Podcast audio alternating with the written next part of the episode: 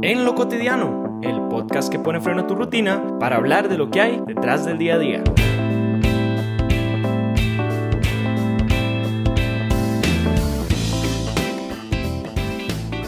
Día 30 y ya ni me acuerdo qué día estamos, pero acá seguimos en la cuarentena y acá seguimos desde nuestras casas buscando cómo entretenerlos y cómo darles a ustedes un espacio para que se, se, olviden un poco de la, de la, situación con la que estamos pasando. Yo sé que es un poco complicado para todos, pero es justo y necesario para poder controlar esto un poco.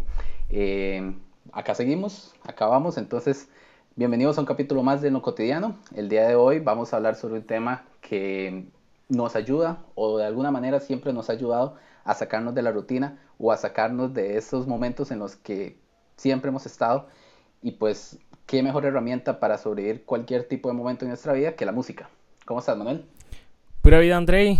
Buenas noches. Eh, día 45 de cuarentena. Bueno, en realidad yo inicié el, el 2020 en cuarentena, entonces no, hay, no, hay, problema con, con, lo que estamos viviendo. Eh, todo marcha normal por acá, por dicha. Eh, estamos en la casa, protegidos. Ahora tengo un nuevo perro, entonces nueva compañía.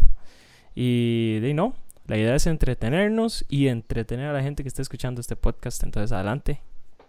No, muy bien. Por supuesto que la compañía siempre es bienvenida y como ya hemos dicho, a más no haber, los animales o las, o las mascotas siempre son en algunas ocasiones mejores compañías que hasta las mismas personas. Pero esos son otros 100 pesos. Hoy, como ya les dije, vamos a hablar un poquitico sobre música, vamos a hablar sobre diferentes géneros o diferentes cosas que han venido pasando alrededor de la música y que pues se convierten como en algo que siempre escuchamos porque no podemos evitar eh, reconocer que cualquier persona siempre va a escuchar música, se sienta bien, escucha tal música, se, se siente mal, escucha tal música, es como un método escapatoria.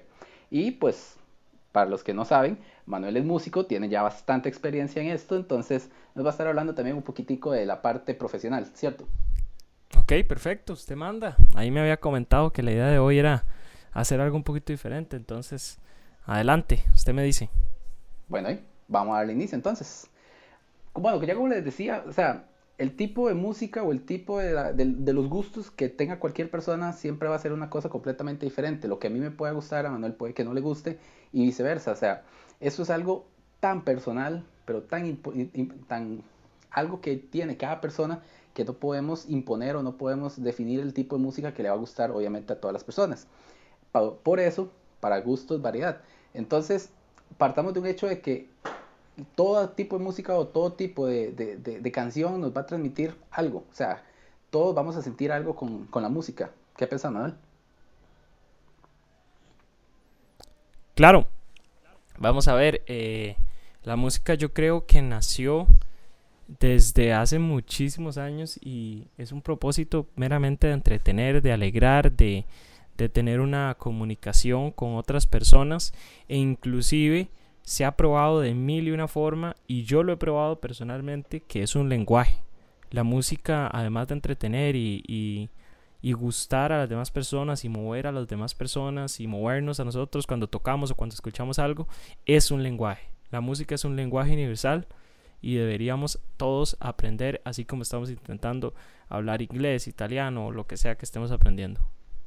Eso es un punto súper importante porque al menos, digamos, acá en Costa Rica nosotros estamos acostumbrados a que las, en la academia o la formación musical es muy básica. O sea, realmente yo me acuerdo que cuando yo estaba en el colegio o, o en, inclusive en la escuela, las clases de música eran como unas clases de relleno, simplemente comodín y a como vos decís, es casi tan importante que una persona sepa hablar varios idiomas a que sepa interpretar o valorar lo que hay detrás de una producción musical.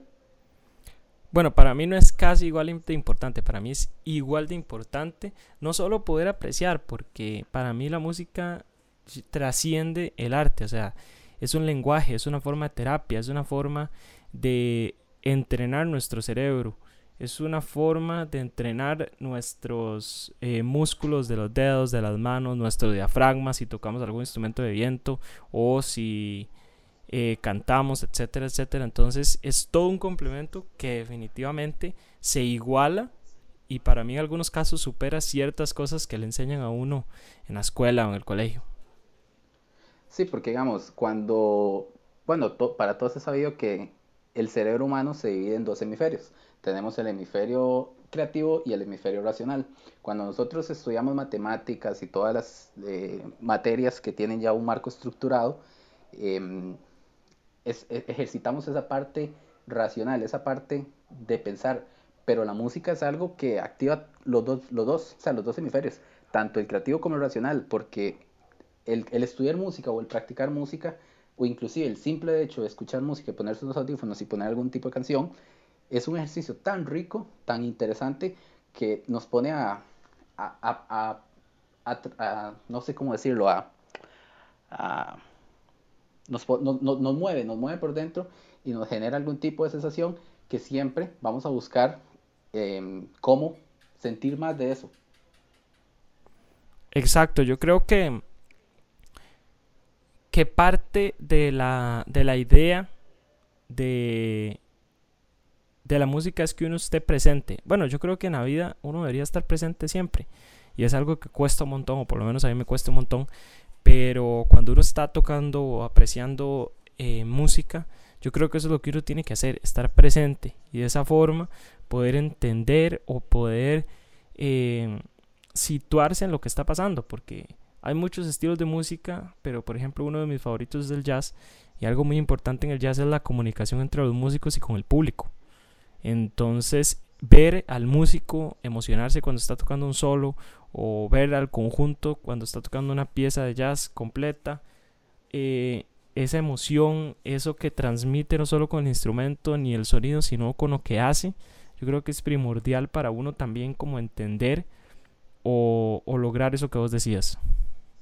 Sí, eso, y, eso, y eso de que vos decís de que hay muchos tipos de música, muchos géneros de música, es algo que es donde también radica un poco la belleza de esta parte de escuchar música, porque nosotros generalmente abrimos Spotify o abrimos cualquier plataforma de, streaming y ponemos las canciones y listo. Pero también entra esta parte, tenemos, bueno, al menos a mí me pasa que si vos entras a mi Spotify, yo tengo una lista de reproducción que se llama random, o sea, porque yo tengo desde música plancha hasta música clásica, musicales y música salsa, o sea, tengo un enredo completo pero es porque ese enredo viene a darle como diferentes sentidos a momentos de mi vida que representan algo. Entonces, tener la posibilidad en la música de escapar y estar presente al mismo tiempo es algo que no cualquier tipo o no cualquier arte lo, logra. Eh, es que vamos a ver, todos los, todas las formas que existen de arte logran mover algo en nosotros y muchas personas se sienten eh, más atraídos a la pintura, a el teatro, el cine, eh, el grabado, no sé, eh, las esculturas. Hay personas que lloran viendo una escultura o una pintura, pero hay personas, o en realidad en el mundo, la música se ha vuelto como, o tal vez es que es más sencilla de entender, es más sencilla tal vez de, de transmutarse, de, pasar de persona en persona o de calar, porque no necesariamente tiene que ser una pieza, eh, una obra clásica de Beethoven, por ejemplo, para que alguien eh, se sienta atraído por la música. Puede ser una canción de algún cantante pop o, o de reggaetón inclusive, pero que energiza a la gente o mueve algo en la gente, porque al final de cuentas es música. Sí, eso, también, digamos, es algo eh, que, que, la música es de momentos. O sea, yo siempre he pensado o he sentido que la música es de momentos. Em, siempre he tenido como la, la, la, pregunta con esto de clasificar la música en géneros. Porque, al menos en mi caso, yo escucho cierta clase de música dependiendo del estado de ánimo o dependiendo de, de cómo me sienta en ese momento. Y es exactamente lo que pasa en muchas ocasiones. Inclusive, ya plataformas de streaming te presentan a vos una lista de reproducción armada donde te dicen, ok, si te sentís feliz, te recomendamos tal música. Si te sentís triste, te recomendamos tal música. Si, te sentís con ganas de hacer deportes, que casi nunca me pasa, te recomendamos esta. O sea, ya eso es como un esquema que la gente trae y como que las mismas plataformas se han dado cuenta de que se puede categorizar no por géneros, sino por estados de ánimo. Sí, eso, eso, vamos a ver, eh, a nivel de, de, persona, digamos, a nivel de alguien que, que está escuchando algo, obviamente es más sencillo decir cómo me siento en este momento. Claro, me siento triste, entonces voy a escuchar música eh, melancólica, música de despecho, música triste. Eh, o me siento feliz, voy a escuchar música feliz y todo eso. Y, y es muy interesante cómo la gente, sin necesariamente saber algo eh, mínimo de música, logra identificar este tipo de estado de ánimo, como vos decís, y no es algo extraño. En realidad esto es pura teoría musical. Hay acordes que son menores y hay acordes que son mayores. Los acordes menores tienden a generar esa sensación o, o, a sentirse un poco más tristes, más melancólicos. Depende del tipo de escala menor que sea o, o acorde menor que se esté usando. Así va a variar la intensidad de esa melancolía, de esa tristeza, etc. Y de la misma forma, los acordes mayores, depende de la combinación en que se hagan, depende de la combinación en la que se estén utilizando los acordes, las inversiones, etc. Eso va a provocar que genere más felicidad, más tristeza, etc. Entonces también es interesante y eso es algo que siempre me ha gustado, es como alguien, o en mi caso, desde chiquitito, sin saber absolutamente nada de música, ni cómo leer, ni teoría, ni nada, la música le causa a la gente un montón de cosas eh, sin necesariamente saber por qué. Y eso es algo muy interesante. Eso es un buen punto también. La verdad es que, como, como, como decimos, o sea, el, hecho de que una persona no tenga ningún tipo de conocimiento sobre la parte teórica, porque al menos eso que me decís ahorita de los acordes y esto, la verdad no lo sabía. O sea, eso es una, es una teoría que al menos muy poca gente maneja. Y es algo que tiene completamente mucho sentido. O sea, la combinación de instrumentos, la combinación de tonos, es algo que, que, es muy rico. Y pues en situaciones ahorita en las que tenemos encierros y tenemos eh, puntos en los que ocupamos despejar nuestra mente, porque si no nos vamos a volver locos, tener esa variedad es una herramienta de escape importantísimo que aunque nosotros digamos que nos gusta cierto género de música o cierto tipo de música, siempre vamos a, buscar otras opciones como para sentir cosas diferentes, en especial en momentos ahorita tipo las de cuarentena, que siempre nos pasa. Yo creo que, por ejemplo, ahorita eso, ahora que mencionas eso de, que estamos en cuarentena, eh, inclusive hay muchos músicos que están sabiendo aprovechar esta oportunidad porque al final de cuentas, aunque sea algo difícil para el planeta y todo, es una oportunidad para cualquier persona de hacer algo si quiere, ¿verdad? Porque tampoco vamos a caer en, en los consejos casi que tóxicos que dan muchos de si no sale de esta cuarentena sin hacer nada, no sé qué. O sea, vamos a ver, la situación de cada persona es diferente, eh, si cada persona eh, está pasando una situación diferente, si tiene tiempo, si ve que es interesante aprender algo nuevo, hacer algo nuevo, genial. Pero bueno, volviendo al tema, eh, muchos músicos están aprovechando esta oportunidad para sacar música de esperanza, música de de, nostalgia, pero positivo, con mensaje positivo, etc. Entonces, una vez más, la música no muere y vuelve a transformarse en algo positivo, en algo que la gente le va a ayudar a estar mejor, a estar feliz, etcétera, etcétera. Entonces, yo creo que, que también es un deber del músico entender el poder de la música y, y, y usarla con responsabilidad. Es como si fuera un superhéroe. El poder de la música tiene que llevarse con mucha responsabilidad y, yo creo que muchos la están utilizando de la mejor manera, tratando de llevarle a las personas paz, tranquilidad, esperanza, etc. De hecho, hoy justamente, ahora que, que decís eso, hoy justamente vi un concierto por Instagram, porque ahora nosotros estamos con la idea de que un concierto es llenar un estadio, 50 mil personas, ese montón de equipo, personal aquí, banda por este lado, el músico dando un super show, y hoy justamente me metí al perfil de Jason Mraz, que es un músico que vamos a hablar un poquitico más adelante porque es un, es un caso muy curioso. Ahorita te cuento un poco sobre él, pero vi el concierto de Jason Mraz y es simplemente una guitarra, el ukelele, eh, un piano y él, y un micrófono. De hecho, durante el, show me dio mucha risa porque él decía, no estoy acostumbrado a hacer esto, pero la, la, responsabilidad que tengo yo, el poder que tengo yo de, llevarlos, de llevarles a ustedes un momento, o sea, 30 minutos fue lo que duró el, el, concierto, o sea, 30 minutos de darles a ustedes una escapatoria es más que suficiente para yo llegar y dormir hoy en la noche y decir, hice algo bueno el día de hoy.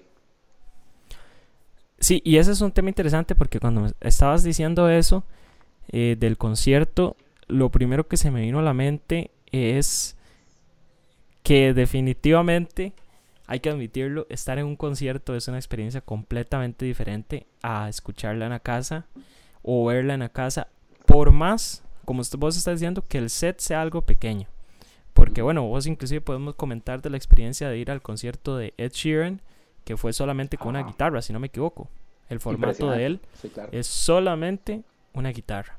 Pero ¿qué es la diferencia que hay entre ir a un concierto a mojarse, pasar frío, pasar calor, hacer filas, etcétera? Porque mucha gente al final del, al final llegan al concierto ya cansados, ¿verdad? De tanto esperar, de tanto. Pero ¿qué, es lo que hay detrás de eso que hace a la gente estar tan emocionada, ¿verdad? Eh, pero eso inclusive podría ser todo un tema aparte.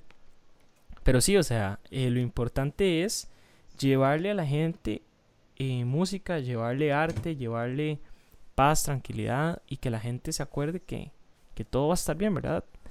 Y también es una oportunidad de los músicos, por ejemplo Jason Mraz, que está haciendo esto con una guitarra, un kelele, ¿verdad? Con algo pequeño, pero es como decirle a la gente, aquí estoy, o sea, sigo haciendo música. Es una forma también de demostrarle a la gente, yo canto de verdad, porque ahora en un mundo tan virtualizado, tener una oportunidad de tener a un músico en vivo, ¿verdad?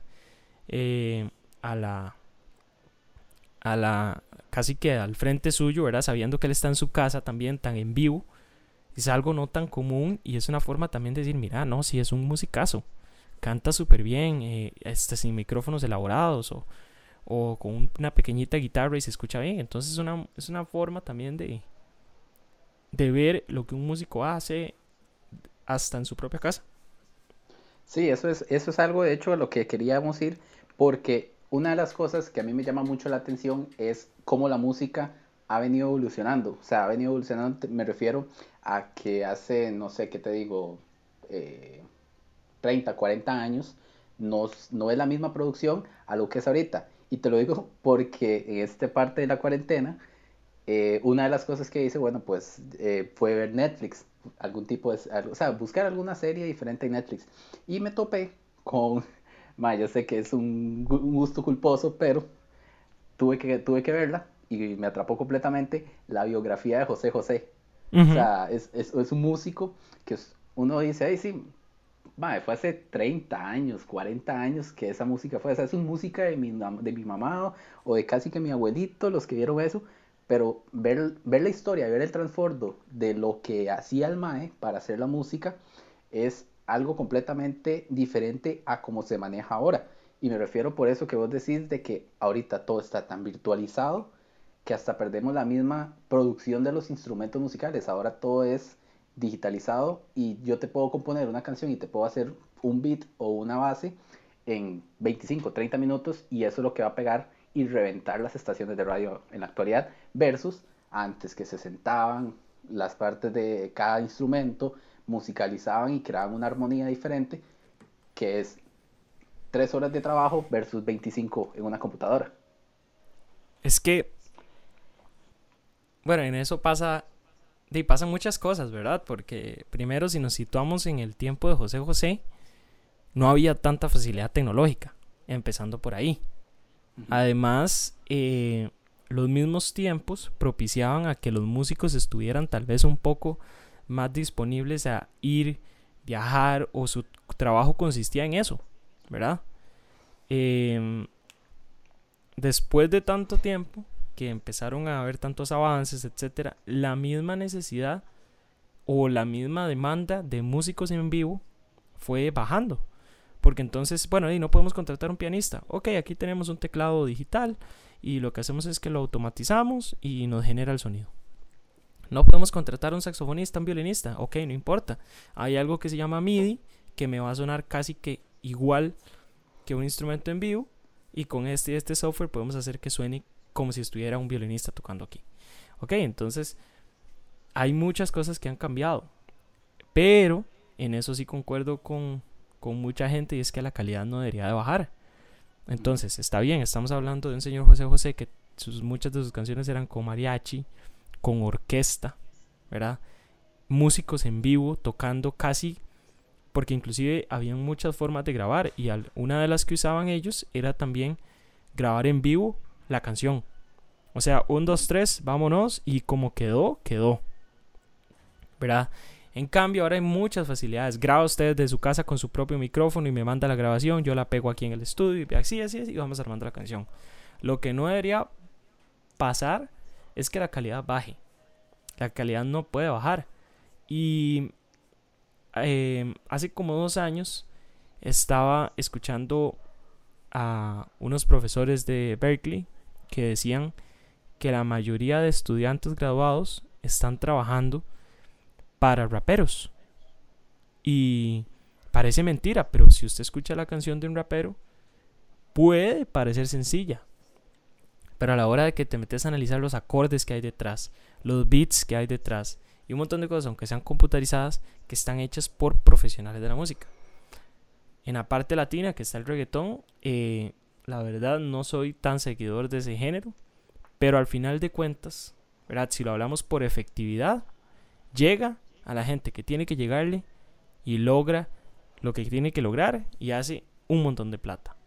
Ya por la parte musical, sí puede avanzarse muchísimo más, ¿verdad? Puede metérsele mucho amor sin dejar el reggaetón de lado, ¿verdad? Porque al final de cuentas es un ritmo que jala, que genera energía, etcétera. Pero me parece que sería bueno como experimentar un poco más en calidad de producción musical, con instrumentos, con, con tal vez, eh, no sé, más más detalles, si lo podemos decir de esa forma.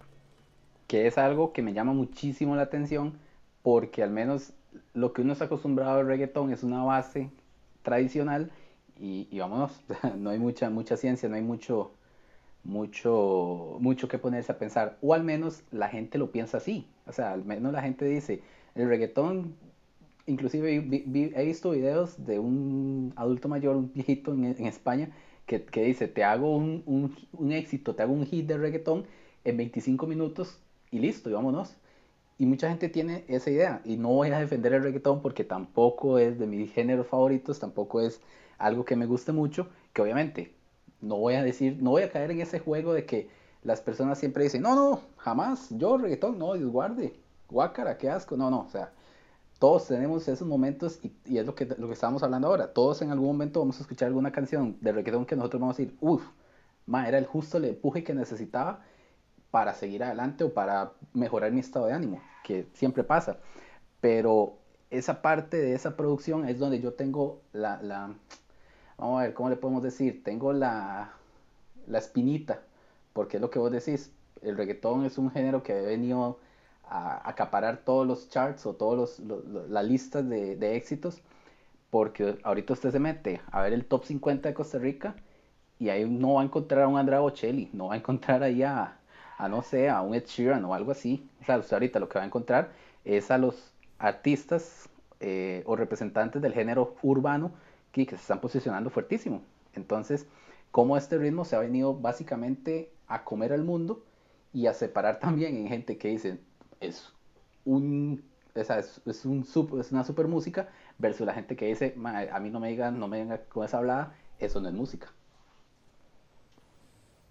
Es que, bueno, puña, es que es difícil conversar sobre este tema porque, primero que todo, uno no es como nadie, ¿verdad? Si lo podemos decir así, como para juzgar el gusto de musical de una persona y mucho menos de al que lo está haciendo, porque a final de cuentas la música es arte, la música es expresión y quién dice o, quién puede negar que la persona que está haciendo reggaetón esté matizado, haciendo un beat o escribiendo una canción o, o pensando en, lo, en los arreglos que le va a meter o, o, o cantando, o sea, uno no sabe qué pasa en un estudio o la gente que trabaja en eso ¿verdad? Y no necesariamente van a estar como, sí, sí, hágalo así, eh, meta este acorde y listo, ya, para que, porque ya, ya, ya tenemos que mandarla para que gane plata. No, no necesariamente. Hay gente tal vez que sí está apasionada, que, que, que le gusta eh, lo que está haciendo, que, que siente que es algo eh, muy chiva. Por otro lado, también tenemos que entender que el reggaetón es un género que representa también una cultura, ¿verdad? No es como como como un género que nació en un laboratorio simplemente para generar dinero. O sea, estamos hablando de raíces latinas, puertorriqueñas, que también tienen sus antepasados africanos, ¿verdad? Igual que nosotros, con nuestros ritmos tambito y todo. Si nosotros notamos inclusive nuestros ritmos autóctonos también, si se ponen lento, tienen cierto parecido al reggaetón u otro tipo de, de música más así, más, más latina, como tipo puertorriqueña, ¿verdad? Reggaetón, etcétera inclusive el mismo reggae, es simplemente una variación de. Lo que pasa es que se volvió un fenómeno. O sea, tiene algo que a la gente le encanta, pues sean las letras, sean lo que representan los cantantes, etcétera. Pero yo creo que no podemos decir que no es música. O sea, que tal vez sí le puede faltar más calidad, que se le puede meter tal vez más amor, pero volvemos al punto, no sabemos si tal vez los productores están haciendo lo mejor que pueden o, lo mejor que quieren hacer. No necesariamente porque no lo entendamos o no nos guste, necesariamente no sea música. De la misma forma, eh, Queen fue rechazado por Inglaterra siempre. Siempre, siempre, siempre Inglaterra le tiró a Queen. Fuera por su cantante que era homosexual, fuera por el ritmo de la música, lo que sea, tal vez era muy pesada, tal vez era muy suave, lo que sea, tal vez eran muy extravagantes, pero ellos estaban dando lo mejor de sí. Y así acapararon un montón de audiencia a nivel mundial. Entonces el reggaetón tampoco lo podemos encasillar ni, ni tampoco actuar de, de intelectuales musicales y, tacharlo de mala música o que no es música, porque a final de cuentas llega la gente, le gusta, la gente baila, la gente disfruta, entonces sí está cumpliendo función de música. Ahora sí, que cada uno tenga su propia opinión y pueda decir, sí, a mí me gusta, a mí no. Pero yo creo que, que como tal, juzgar que no es música, tal vez es un poco irse a, a un extremo muy, muy radical.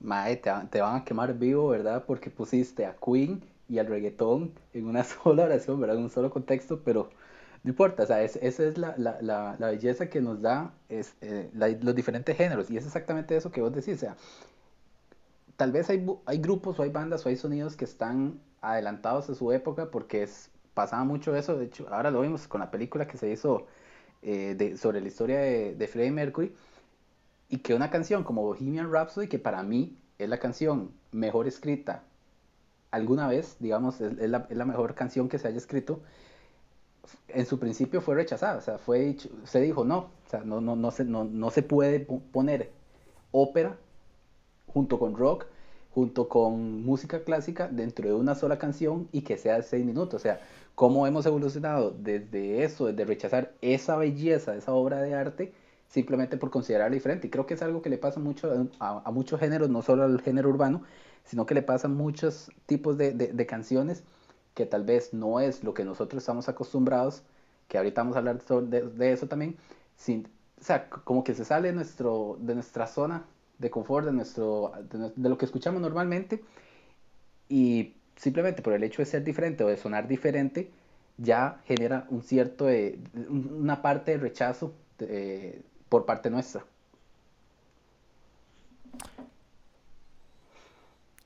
Daisy. es que, Day, ¿qué te puedo decir acerca de eso? Depende de cada persona. Depende de cada persona. Sí, eso es algo que es exactamente eso. Viene a convertirse en, ¿cómo te digo? como, como lo decía al principio, lo que yo escuche y a mí me encante, si yo llego y se lo paso a usted, puede que a usted no le guste. Entonces puede, puede que usted diga, eh, ¿para qué me lo pasa? Porque me pasa, o sea, me sucede muchas veces que yo digo, escucho una canción y yo digo, uy, qué buena canción. Y se la paso a alguien y la otra persona también dice, ah, sí, sí, buena. Y, yo, y digo, es, esa no era la reacción que esperaba, pero, pero todo bien. Vamos a ver, algo que, que, ¿cómo te lo digo? Algo que, que a lo que estamos acostumbrados ahorita eh, es el mercadeo de un cantante o de un artista versus realmente el talento que tiene. O sea, cómo, cómo esta persona o cómo muchos músicos nos los han venido vendiendo de alguna manera, que si vos, ah bueno, si vos volvamos al punto de que si usted lo pone fuera de un estudio de grabación con un micrófono y una guitarra, suena completamente diferente a lo que suena en un disco. Bueno, primero para mencionar algo que está diciendo, porque tal vez en el momento, al, inicio no me cayó, pero con algo que usted dijo, eh, vamos a ver, em, la música también se puede volver como cuando uno prueba la cerveza por primera vez, generalmente no le gusta, generalmente, ¿verdad? Pero conforme usted va probando y probando y probando, es un gusto adquirido. Entonces, hay canciones, hay estilos de música que no necesariamente te van a gustar en un inicio, ¿verdad? Porque tal vez es lo que no estás acostumbrado, pero al final también puede volverse un gusto adquirido. Por ejemplo, un estilo de música que mucha gente al principio tal vez no le gusta o le aburre es el jazz, pero luego de mucho tiempo estar escuchando o tal vez entendiendo el trasfondo, les encanta. Entonces, también es eso, no necesariamente es que vos me mandes una canción y no me gusta, o tal vez eh, otra persona te mande una y vos digas, híjole, ¿cómo le va a gustar eso, verdad? Pero muchas veces, si, si uno indaga un poquito más en la música, en lo que está pasando, en lo que hay detrás, tal vez puede llegar a ser un gusto adquirido, ¿verdad? Por, esa, por ese estilo de música. Y por otro lado, eso sí es un problema. Eh, tal vez en, en, forma ficticia, pudimos ver un poquito de eso en la serie de Luis Miguel, ¿verdad? Cuando el papá Luisito Rey intenta volver famoso a un cantante, ¿verdad? Que no canta nada y que le pone la voz de otra persona, ¿verdad? Y lo que utilizó fue su imagen. Vamos a ver, yo creo que eso sí ha pasado con mucha música comercial, porque al final de cuentas se vuelve algo comercial. Lastimosamente, una de las de la, de la música o del género más popular o más comercial que se ha vuelto es el reggaetón. Entonces, obviamente puede que pase. Y si alguien lo escribió para un guion, es porque puede que haya pasado en la vida real. ¿verdad? Entonces, eh, sí puede pasar y, definitivamente lo vemos con muchas personas actualmente, o sea, una persona que, bueno, no me meto con su vida, no me meto con, ella ni nada, pero por ejemplo, eh, la modelo Melissa Mora, sabemos que claramente no canta.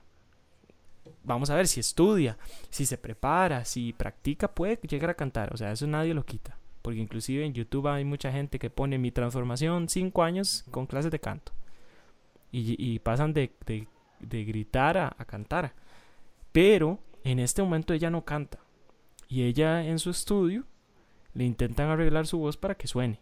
Entonces, si lo hace ella, que está en Costa Rica y que no es conocida, obviamente va a pasar a nivel mundial. Pero eso también para mí es ética profesional, así como los doctores tienen su código de ética, los abogados, los contadores, todo eso. Igual en la música tiene que haber ética, ¿verdad? Entonces usted es el que al final de cuentas su reputación, o sea, le puede salir, como decimos en Costa Rica, más caro el caldo que los huevos, ¿verdad? Porque de al final de cuentas un montón de demandas, un montón de, de, de pérdidas de contratos y todo por fingir que una persona canta de una forma y que no lo sea y las consecuencias son un montón, ¿verdad? En vez de las de las eh, cosas positivas. Lo que sí sé que hacen muchas casas disqueras es que tal vez ven un potencial pequeño en la voz de la persona, pero un potencial de figura muy alto. Entonces los contratan, pero los entrenan los mandan con coach de voz, los mandan con aquí, los mandan allá, los mandan a, que aprendan guitarra, a que aprendan piano, ta, ta, ta, ta. Y en unos años lanzan a ese cantante, lanzan a ese artista. ¿Y por qué pega tanto? Porque tal vez ya tenía ese algo que a muchos les hace falta y pudieron pulir esas áreas en las que no, no sobresalía tanto. ¿Verdad? Sí, que eso, es, que, eso es algo que siempre pasa, porque digamos, no te digo, no, no te quito el hecho de que una disquera vea su potencial y vea su, su figura, digamos, al final de cuentas la música también es un negocio, o sea, también vamos a mover plata dentro de esto. Pero el hecho de que haya personas tan talentosas, que ahorita más adelante también lo hablamos, que haya personas tan talentosas que hacen su música, hacen composiciones muy buenas y tienen un alcance, no sé, de unos 500 mil personas, versus alguien que usted escucha que de fijo o de viaje le están editando la voz y llega, tiene un alcance de unos 200 millones de reproducciones en YouTube, ya usted dice, mm, ¿cómo estoy perdiendo el talento de una persona por generar eh, el, dinero, digamos, por generar un producto, básicamente? Sí, y yo creo que eso pasa también, bueno, creo no, eso pasa en el fútbol también. Inclusive el mismo Messi, ¿verdad? Que fue descubierto muy pequeño. Y obviamente tenía un potencial grandísimo, pero lo fueron desarrollando, lo fueron mejorando, puliendo, etcétera, hasta que se convirtió en uno o el mejor jugador del mundo, ¿verdad? Entonces, yo eso también pasa en la música, en, el arte. Lo que creo importante es simplemente no llegar y decir, ok. O sea, yo creo que tiene que ser una persona que algo tiene que tener para que decidan arriesgarse y, y meterle completamente todo el autotune posible para que logre sonar bien eh, para que lo hagan, porque hay muchas posibilidades, más que hay muchas disqueras también con, con mucho potencial económico para poder hacer ese tipo de cosas.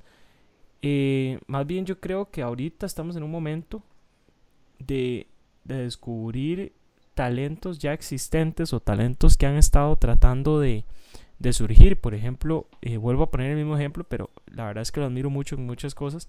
Y es Ed Sheeran, muchachillo de, que le costaba inclusive hablar, que aprendió a rapear y luego se tiró a las calles a cantar su propia música. Y ahora es famoso.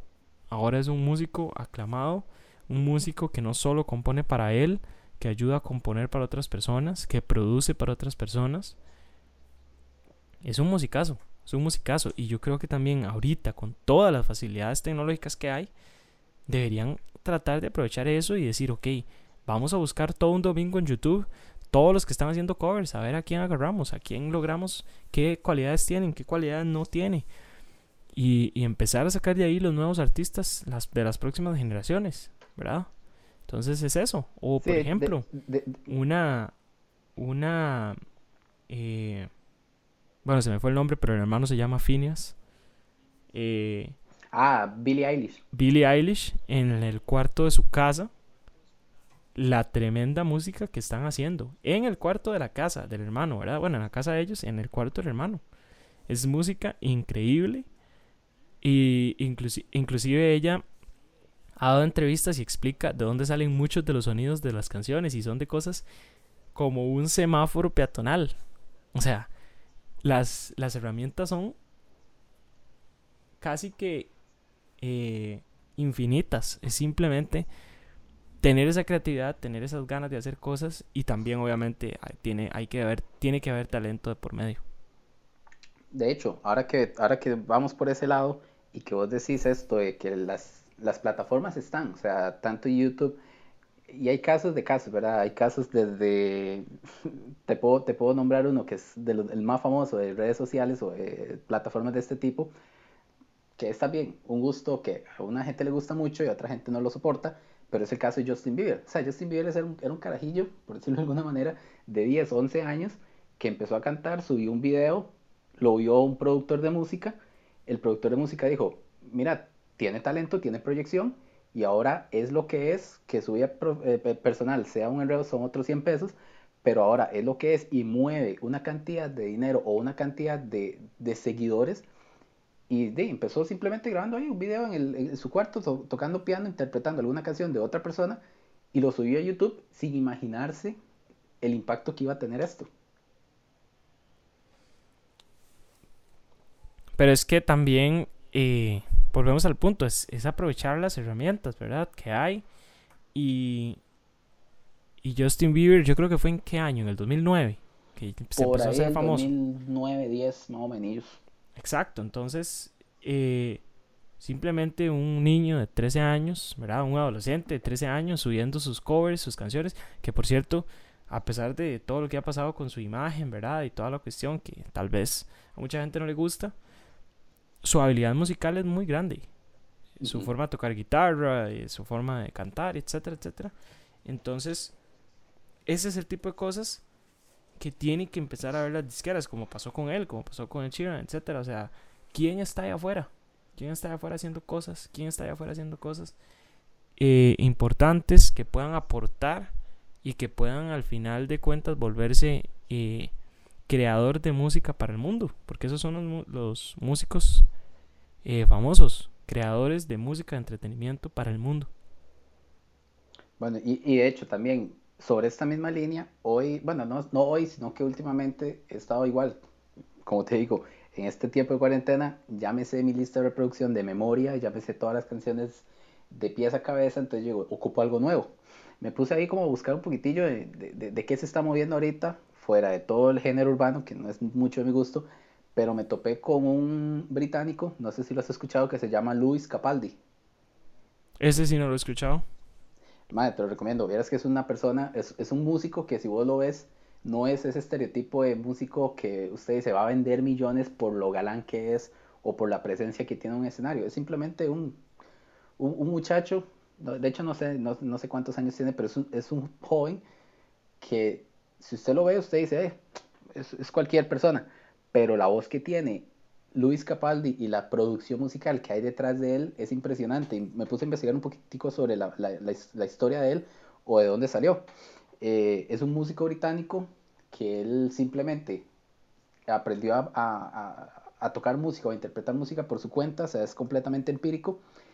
Grabó dos canciones, creo que son dos demos, lo subió a la plataforma de SoundCloud, lo descubrieron y verás que es de las sorpresas que las que yo escuché, yo dije, mira, es algo que no es comercial, no es una música eh, que usted va a escuchar en cualquier emisora, pero verás que es una música muy bien hecha, o sea, y, volvemos al punto, o sea, ahorita hay miles de opciones y miles de plataformas en donde hay músicos o hay artistas que están ahí iniciando tal vez, y yo creo que lejos de buscar una zona segura en muchas disqueras, como lo es género urbano o, fusión de, artistas em, reconocidos, buscar ese tipo de artistas es, podría ser la diferencia de las disqueras, ¿verdad?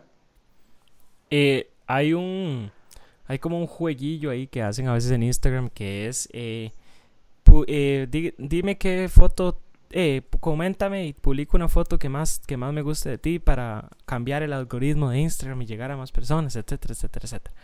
¿verdad? ¿Por qué no hacer eso con artistas? Con artistas, ¿verdad? Como, como este que me mencionas. Y hay otro que, por ejemplo, para mí está súper, súper, súper eh, mal catalogado y nadie conoce de él.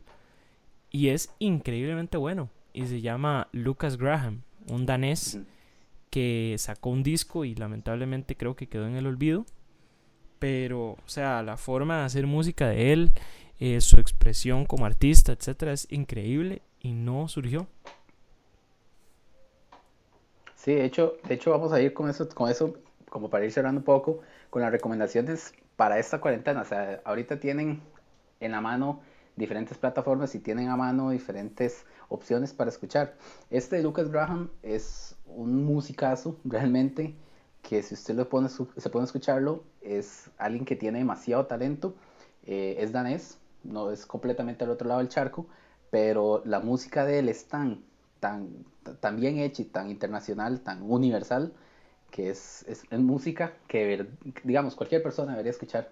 Entonces ya vamos con dos recomendaciones. Ahí les queda Luis Capaldi, les queda Lucas Graham, y vos dijiste uno que vos lo dijiste y vos lo conoces, pero el caso de Phineas. ¿Usted ha escuchado el disco, bueno, el EP que sacó Phineas lejos de la imagen o lejos de la sombra de la hermana que es Billie Eilish. Sí, sí, correcto. Es un musicazo y, y yo creo que su música también debería trascender tanto como la de su hermana, que también si nos ponemos a analizar, la mitad, o me atrevería a decir que un poquito más, es Phineas, ¿verdad? El que está detrás de las canciones de Billie. Entonces yo creo que vale muchísimo la pena escucharlo, meterse a ver qué es lo que está haciendo, porque además es un músico súper talentoso. Por supuesto, de hecho, el, el, caso de Phineas es uno que me llama demasiado la atención porque si usted se mete a, a, a YouTube a ver los videos de él, es algo que la gente dice, o sea, Phineas debería tener más reconocimiento lejos de ser eh, simplemente el hermano de eh, Billie Eilish, o sea, debería tener su propio reconocimiento porque la música es muy buena, o sea, la producción de él es muy buena, entonces escuchen realmente el, nuevo disco, el EP de, de, de Phineas porque es muy bueno, la producción detrás es impresionante. Sí, ahí también, si quieren tener otra recomendación, yo creo que ya más gente los está conociendo, pero Snarky Poppy es eh, buenísimo.